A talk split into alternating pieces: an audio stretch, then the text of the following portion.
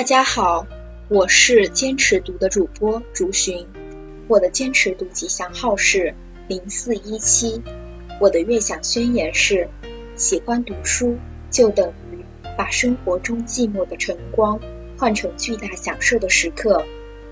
应广大微文速递公众号粉丝的要求，微文速递与坚持读公众号联手打造一个坚持读播标准规范。聆听专业声音的栏目，配合微文速递陪学系列的课程，方便大家聆听标准规范，以便更好的学习掌握。节目正在试播期间，请大家多提宝贵的意见。如果您觉得这个栏目好，那么请您及时的把微信进行转发，同时也希望您能对我们进行赞赏。赞赏的朋友可以免费下载主播的录音。好了。今天主播竹寻将继续陪伴大家一起学习第二十五天培学混凝土结构工程施工质量验收规范的内容。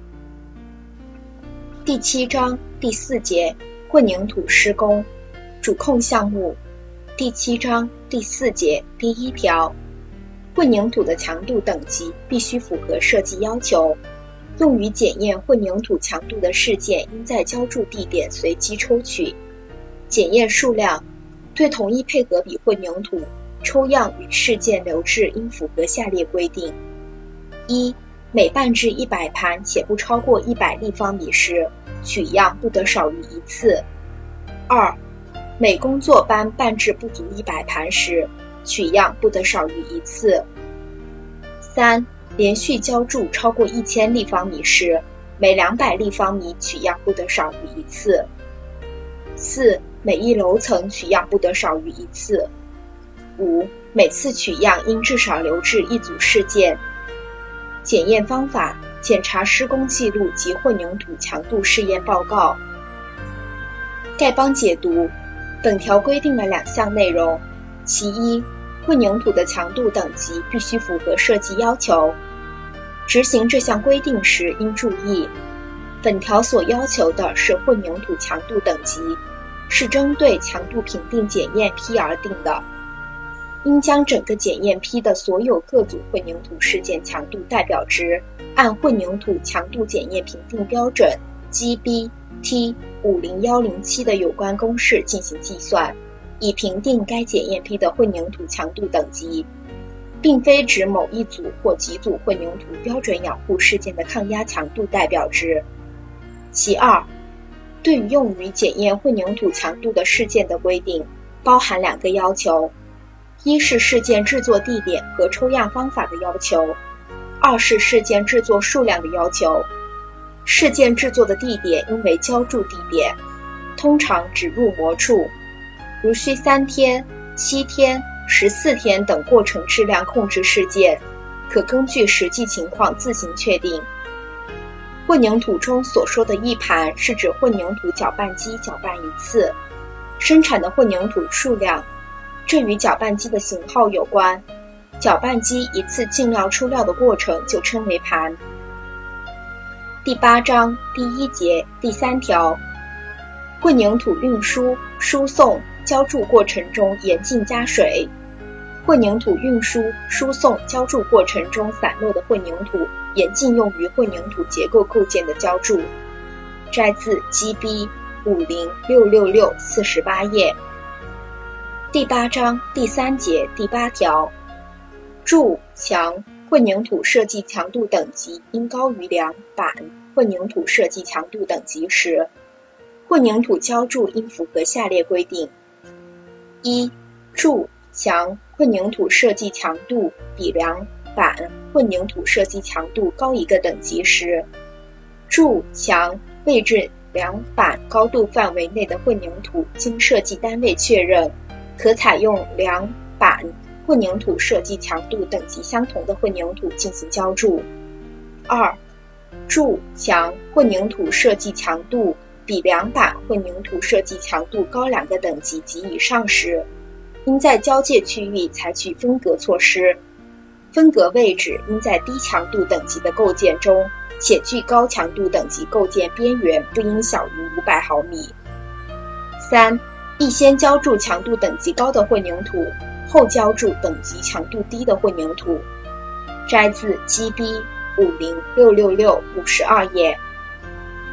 继续下一条，一般项目第七章第四节第二条，后胶带的留射位置应符合设计要求。后胶带和施工缝的留射及处理方法应符合施工方案要求。检查数量全数检查。检验方法观察。丐帮解读：混凝土后胶带对控制混凝土结构的温度、收缩裂缝有较大作用。混凝土后胶带位置应按设计要求留置。后浇带混凝土浇筑时间、处理方法也应事先在施工方案中确定。混凝土施工缝不应随意留置，其位置应事先在施工方案中确定。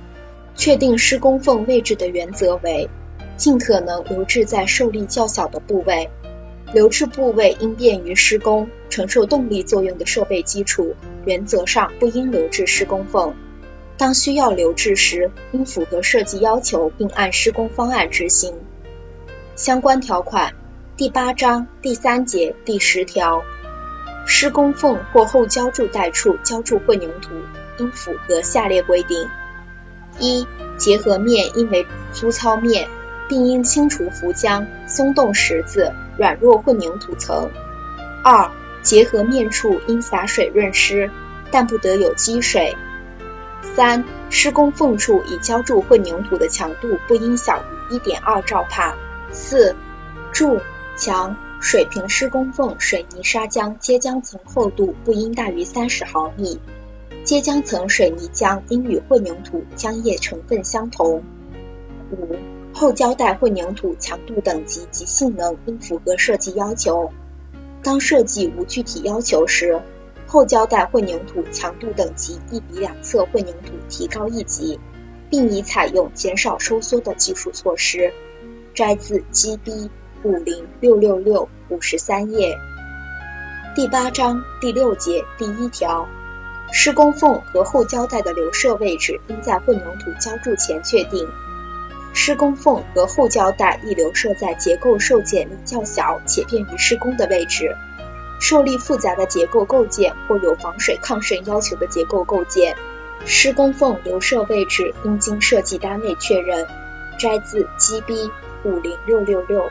十九页，第八章第六节第二条，水平施工缝的留设位置应符合下列规定：一、柱墙施工缝可留设在基础楼层结构顶面，柱施工缝与结构上表面的距离亦为零毫米到一百毫米；墙施工缝与结构上表面的距离亦为零毫米到三百毫米。二、柱墙施工缝也可留设在楼层结构底面，施工缝与结构下表面的距离亦为零毫米到五十毫米。当板下有梁托时，可留设在梁托下零毫米到二十毫米。三、高度较大的柱墙梁及厚度较大的基础，可根据施工需要，在其中部留设水平施工缝。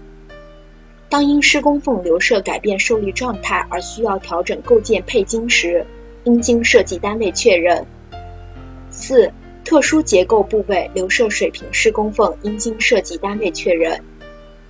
第八章第六节第三条，竖向施工缝和后胶带的留设位置应符合下列规定：一、有主次梁的楼板施工缝。应留设在次梁跨度中间的三分之一范围内。二、单向板施工缝应留设在与跨度方向的任何位置。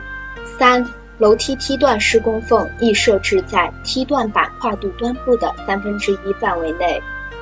四、墙的施工缝设置在门洞口过梁跨中三分之一范围内，也可留设在纵横交接处。五、后胶带留射位置应符合设计要求。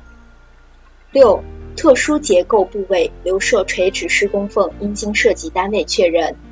摘自 GB 五零六六六第五十九页。第八章第六节第八条，施工缝和后胶带应采取钢筋防锈或阻锈等保护措施，摘自 GB 五零六六六第六十页。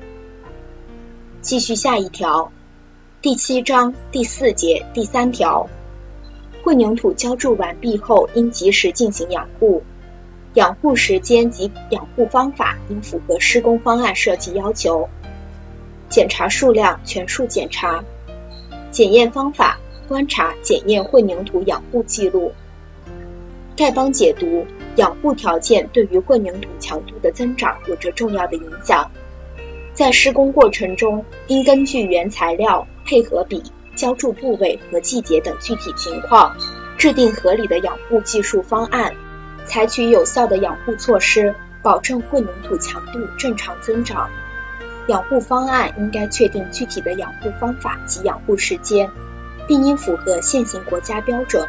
混凝土结构工程施工规范 GB 五零六六六的规定，相关条款第八章第五节第一条，混凝土浇筑后应及时进行保湿养护，保湿养护可采用洒水、覆盖、喷涂养护剂等方式，养护方式应根据现场条件、环境温湿度、构件特点、技术要求、施工操作等因素确定。第八章第五节第三条，洒水养护应符合下列规定：洒水养护宜在混凝土裸露表面覆盖麻袋或草帘后进行，也可采用直接洒水、蓄水等养护方式。洒水养护应保证混凝土表面处于湿润状态。二、洒水养护用水应符合本规范第七章第二节第九条的规定。三。当日最低温度低于五度时，不应采用洒水养护。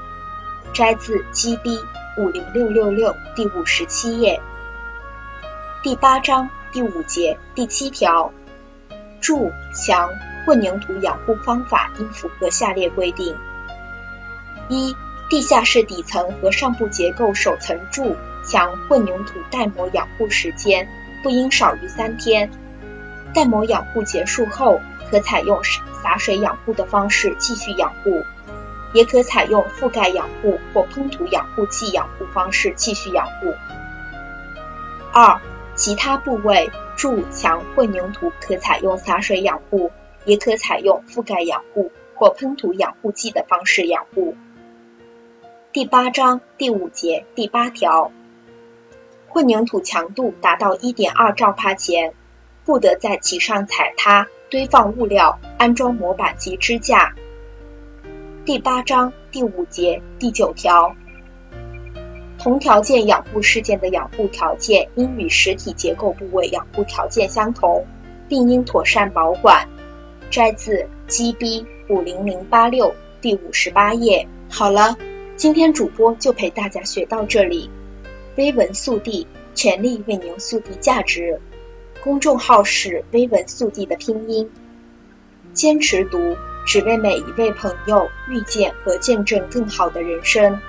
公众号是坚持读的拼音，欢迎大家关注。同时，我们愿意承担相关行业的广告业务，欢迎前来洽谈。联系 QQ：幺二四三六四六四幺四。谢谢大家，我们明天见。